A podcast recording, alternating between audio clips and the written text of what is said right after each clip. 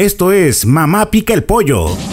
Un segmento de noticias donde habrá entrevistas, críticas, política, deportes, espectáculos y lo que Dios quiere y mande. De los creadores de los portales asociado a la agencia NotiRed Networks, másnoticias.net, Inforrío de Tamaulipas, Noticias de Tamaulipas, Reynosa Post, teniendo presencia en los estados de Chihuahua, Coahuila, Nuevo León, Tamaulipas, Aguascalientes, sur de Estados Unidos y Ciudad de México.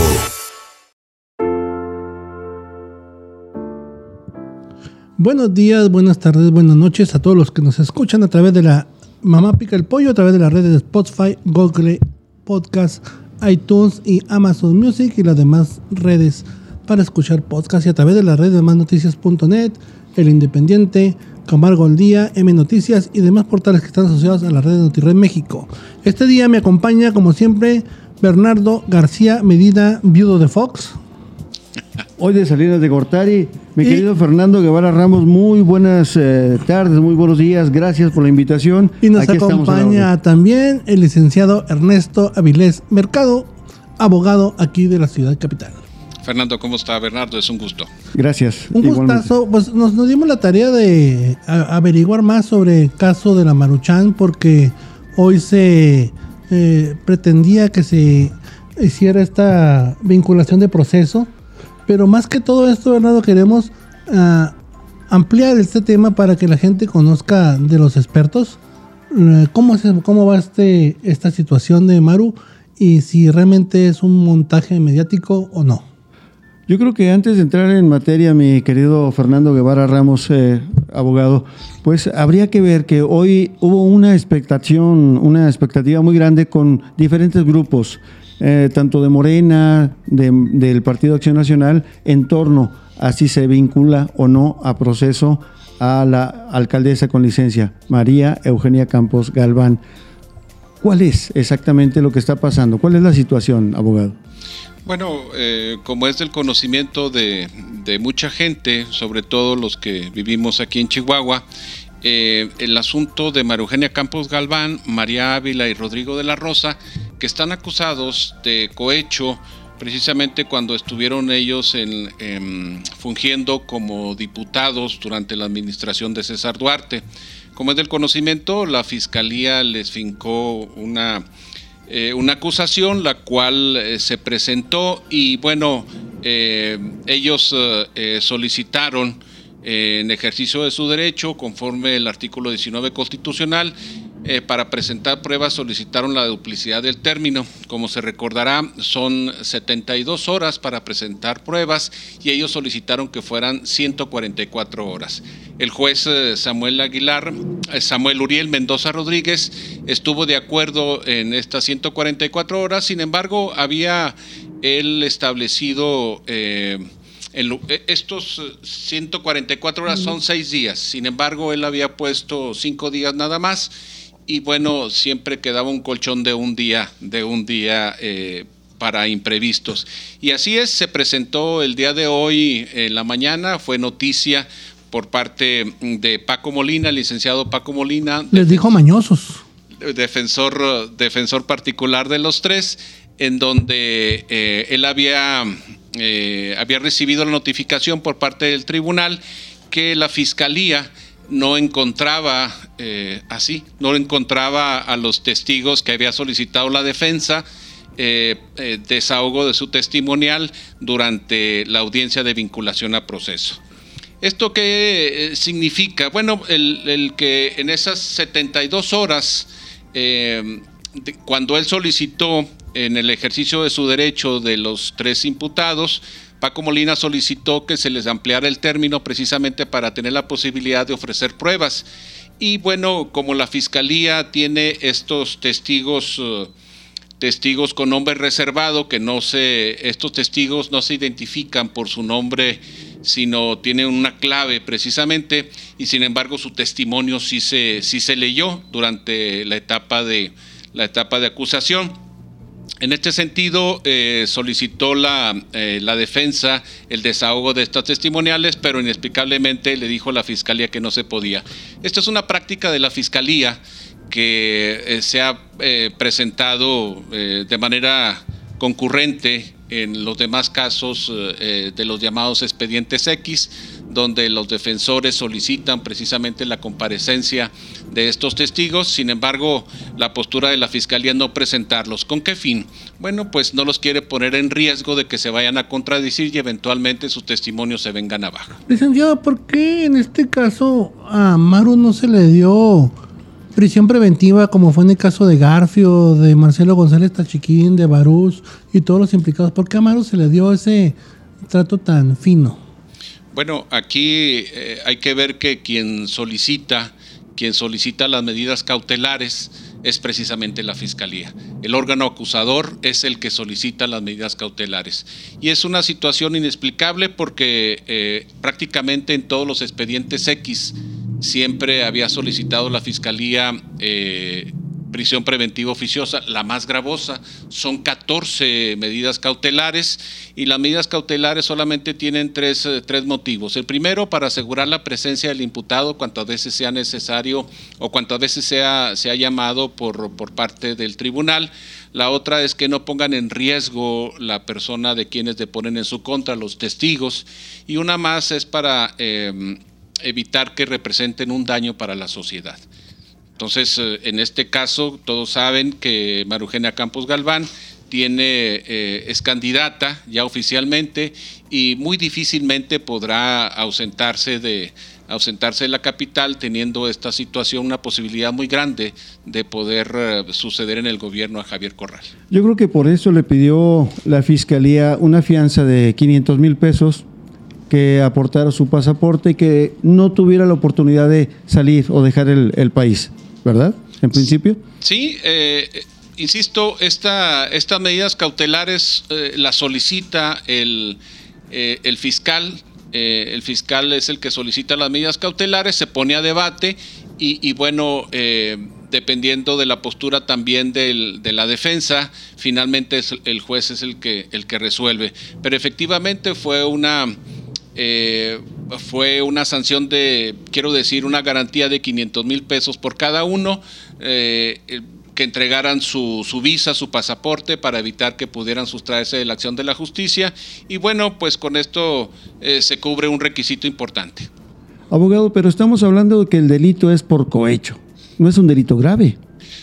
Sí, lo que pasa es que la, la situación aquí no es solamente por, bueno, e, efectivamente, eh, ahora dentro de las reformas que se han presentado al, artículo 19 constitucional, no es hasta esta, a esta administración cuando se incrementó eh, malamente desde nuestro punto de vista el término de corrupción eh, como, como una de las acusaciones que requieren medida, eh, medida cautelar de prisión preventiva.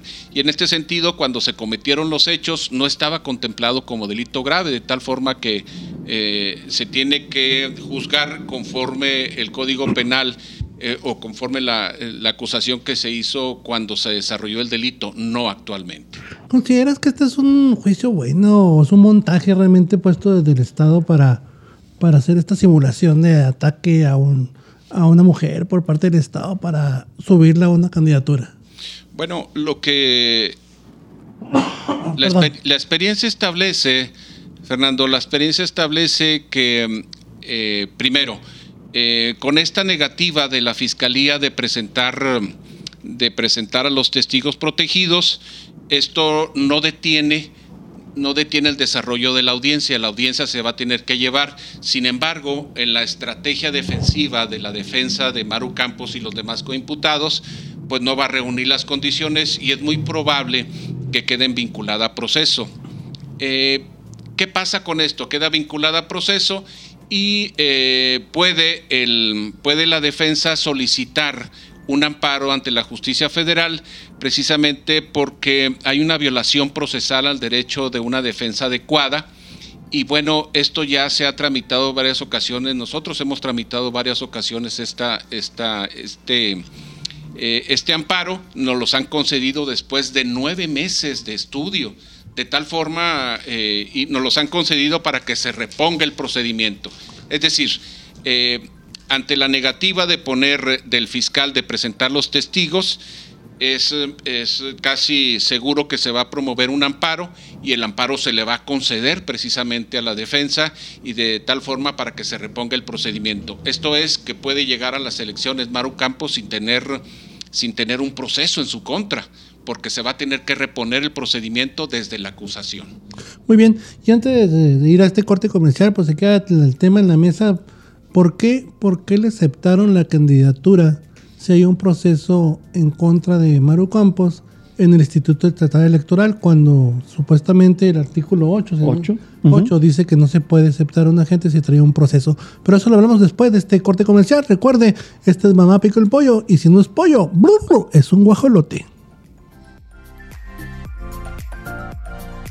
Estás escuchando Mamá Pica el Pollo, el podcast de Grupo Editorial Notired México. La Mami, Fondita Express. Visítanos en el centro de la ciudad de Chihuahua, en la calle Séptima y Morelos. O llámanos al 416-7480. La Mami, cocina con amor. Mamá, pica el pollo. No es un pollo, mijo. Es un guajolote. Comenzamos. Y regresamos. Y recuerdo que estamos con Ernesto Aviles Mercado, Bernardo García y Fernando Guevara, un servidor quedamos hablando sobre esto, licenciado. ¿Por qué le aceptaron esta candidatura si estaba sucia, la, venía un proceso en contra de ella? ¿Por qué lo aceptaron? Bueno, aquí hay que ver que eh, actualmente en, nuestro país, como en los demás eh, entidades, la gran mayoría de los países eh, latinoamericanos, ya tenemos un bloque constitucional, es decir, nuestra constitución está a la par de, eh, de, la, de, las sentencias de la Corte Interamericana y de todos los tratados que, ha firmado nuestro país eh, en materia de justicia y que han sido sancionados por el Senado. De tal forma que todos los tratados que se han firmado por parte del presidente en turno y que han sido este, avalados por, por el Senado de la República todos, al igual que la Constitución, establecen un bloque constitucional. Y en este sentido, eh, el, un principio de progresividad de los derechos humanos evita que se puedan presentar cualquier retroceso en materia de derechos humanos. Es decir, todo lo que vaya a ampliar la esfera de derechos de los ciudadanos, eso tiene que seguir. Y en este sentido, eh, se consideró por parte de la, de la Suprema Corte, el máximo órgano de justicia de nuestro país, que efectivamente restringir los derechos de las personas que puedan estaban participando en un proceso penal sin que hubiera una sentencia firme donde se considerara eh, a criterio del juez que hay una eh, que hay una responsabilidad y que eventualmente él es responsable o ella es responsable y que ya no pueda tener ninguna posibilidad y que ya quede sentencia firme, hasta ese momento puede ser considerado como culpable y de esta forma sus derechos quedarán restringidos. Pero en este caso, en el caso de Marugenia Campos Galván, ella puede estar acusada sin, eh, ella puede estar acusada como está haciendo hoy y eh, sus derechos se mantienen, no pueden ser restringidos. Y aun y cuando ella puede quedar vinculada a proceso y en el último de los casos, si hubiera, si hubiera solicitado el fiscal eh, prisión preventiva oficiosa y eventualmente se le considera, aún estando dentro del cerezo, no perdería sus derechos para votar y ser votada. Así es. Ahora, eh, Ernesto, vemos también hay un conflicto grave de intereses. Tanto de una parte acusadora como de la defensa, hay un conflicto de intereses porque la población la está viendo como una persona que es atacada, que es una mártir, que es una víctima, que hay misoginia, que hay un manejo sucio y desasiado en el proceso. Pero al mismo tiempo, eh, la gente está diciendo, bueno, se le acusa de malversar fondos, de utilizar recursos públicos para su beneficio personal, para mover algunas empresas a través de una empresa con su hermano. Entonces, ¿cómo es que yo quiero gobernar? Manejar los recursos de los chihuahuenses si me están señalando exactamente por eso. Ese conflicto de interés, ¿cómo se resuelve? Bueno, aquí hay que ver que eh, existe una presunción de inocencia establecido precisamente en ese bloque constitucional que les decía. Y bueno, hasta en tanto no se venza eh, eh, ese, ese principio de inocencia, hasta que no se demuestre que verdaderamente verdaderamente responsable, hasta ese momento se puede hablar de que efectivamente ya lo cometió. Pero antes cualquiera puede ser, eh, puede ser acusado, pero aquí es la máxima del que acusa tiene que probar. Y en este caso ha mantenido su, eh, ha mantenido su calidad de inocente porque hasta la fecha no se ha demostrado su inocencia. Y si me permiten, eh, pues prácticamente las elecciones van a ser el, el domingo 6 de junio y para ese entonces estoy seguro que no se va a presentar ninguna sentencia ejecutoriada en contra de Marugenia, de tal forma que puede presentarse a las elecciones sin tener ningún, ningún impedimento. Entonces es un show más mediático, como te digo, es un show mediático solamente para, no sé con qué intereses oscuros o, que exista por ahí. Nosotros, eh, Ernesto, desde Mamá Pica el Pollo lo habíamos manifestado públicamente que veíamos que era una farsa porque el hecho de que el gobierno del estado esté filtrando lo que obra en autos, como que no se vale. No se vale estar filtrando lo que obra en los expedientes, en las carpetas de investigación, porque le está minando a ella, por un lado, su derecho de presunción de inocencia. Y por otro lado, está haciéndole el juego, el caldo gordo al partido a los que las, las dos personas pertenecen, como una, una farsa ¿Se está banalizando la justicia en este caso? Bueno, eh, en este sentido yo sí eh, jurídicamente les puedo decir que efectivamente eh, quien, ha, quien ha permitido todo este asunto y el responsable directo de, todo esto que se está presentando de facilidades para, para a Campos Galván ha sido directamente el fiscal. Son los errores constantes y permanentes en los que han caído lo que ha permitido que la presunción de inocencia se mantenga y que eh, incluso el propio gobernador del estado, Javier Corral, ha tomado acciones como, como si fuera él el fiscal y ha cometido una serie de errores garrafales eh, en materia de procedimiento que eventualmente han sido capitalizados perfectamente por parte de María Eugenia Campos. Incluso, eh, cambiando un poco de tema, la situación de César Duarte también eh, puede originar que haya un retroceso importante en la Administración de Justicia precisamente por las declaraciones que ha hecho eh, Javier Corral, aquel museo famoso que puso en contra de César Duarte en la Ciudad de México. Y bueno, pues todavía muchos recordamos que aquí por el Seguro Social está un espectacular y que eh, casi desde, desde su llegada, él eh, puso un, espectacular donde diciendo se busca César Duarte por ladrón. Eh, eso es una afectación directa a la esfera de derechos humanos porque no había, no hay todavía una sentencia en contra, en contra de César Duarte y en este caso en contra de Marugenia, donde lo defina como responsables. Licenciado, ¿se le puede revertir a Javier Corral porque el hecho que esté mandando boletines Mm, eh, diciendo sobre el proceso de Maro Campos directamente del Estado, este, desviando fondos del Estado para un caso personal, ¿se le puede revertir? Sin duda, sin duda, y no solamente desde el punto de vista político, sino también desde el punto de vista eh, jurídico, porque esto afecta, insisto, la esfera de derechos. No les ha quedado muy claro a, Javier Corral, que por supuesto nunca ha litigado y que, bueno, se desconoce de qué, de qué escuela de derecho salió egresado. Eh, hasta donde se, tiene registro no hay, eh, no hay en las eh, cédula profesional que responda a su nombre. En fin, y sin embargo, él se ha manifestado como conocedor, de, conocedor del proceso penal cuando no lo es.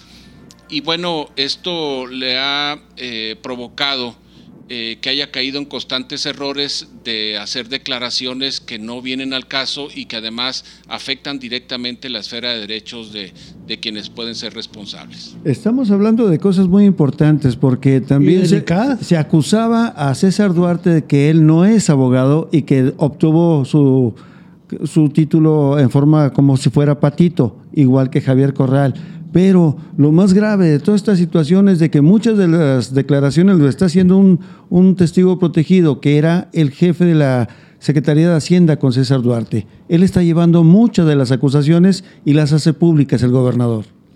Bueno, eh, particularmente en el caso de Jaime Herrera Corral, Aquí hay que distinguir varias cosas. Jaime Herrera Corral es el, era el segundo hombre mayor en importancia eh, en la administración de César Duarte y como todos se recordarán fue eh, grabado por eh, César Jauregui, el secretario del ayuntamiento, en una conversación que sostuvieron ellos dos y que eventualmente la, hizo pública César Duarte.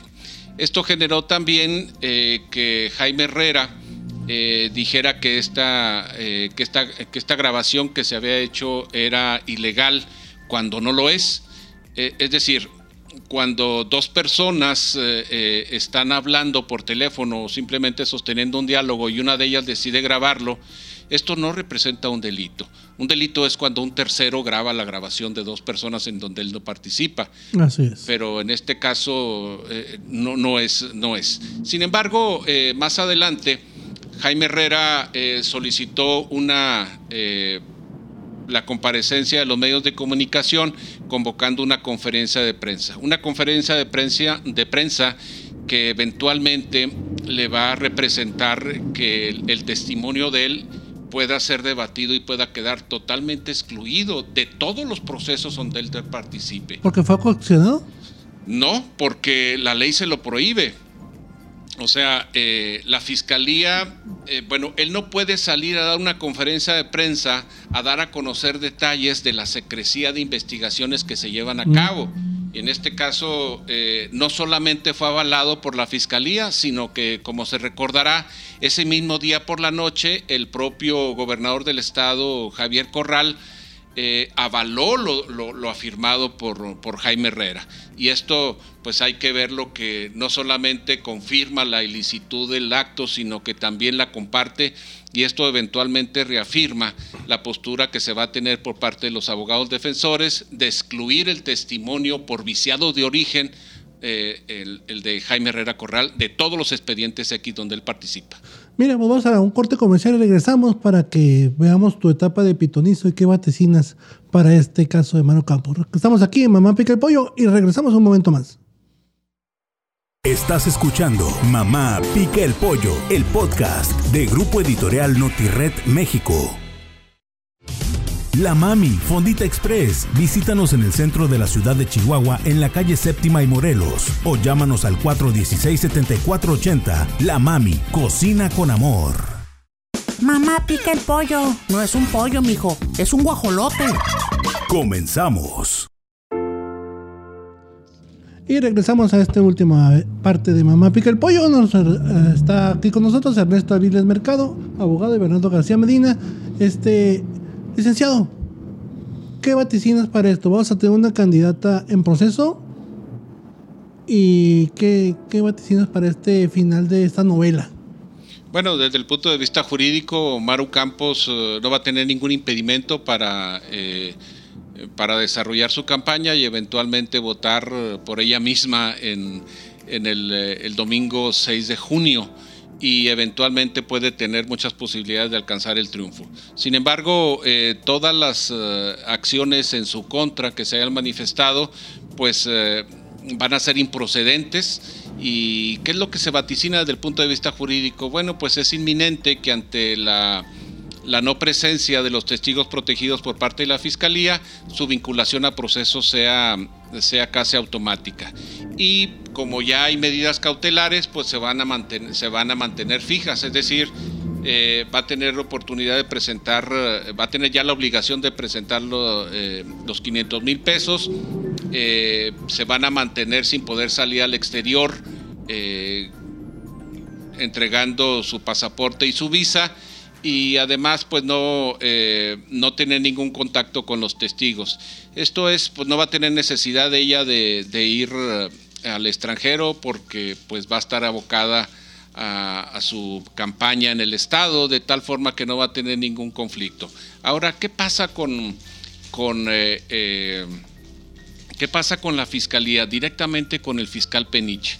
Bueno, pues aquí evidentemente quien ha sido el mejor abogado de Maru Campos y de César Duarte ha sido precisamente el fiscal Penich, porque ha permitido precisamente todo esto. Y, bueno, es una situación en la que en la que eh, no solamente su incapacidad manifiesta, sino eh, totalmente su falta de responsabilidad y lealtad para, para un Estado que lo que persigue es la procuración de justicia y en este caso lo que ha hecho es una, una cosa semejante, quiero decir totalmente lo contrario. ¿Por qué? Exacto, ¿por qué? ¿Qué hay detrás? Porque ha facilitado, ha facilitado que este caso muy concreto, en este caso que no presenta los testigos, eh, es automático que se solicite un amparo de la justicia federal. El, juzgador federal va a dar eh, cuenta efectivamente que hay una violación procesal al derecho de una defensa adecuada, concede el amparo pero esto, ¿cuánto tiempo va a llevar? Va a llevar nueve meses más o menos de estudio. En esos nueve meses no se va a poder hacer absolutamente nada ah, porque está subyúdice, es decir, está en veremos la resolución y al término de los nueve meses que va a pasar, el juez va a decir que se reponga el procedimiento porque hay una violación procesal. Es decir, que se vuelva a presentar la acusación.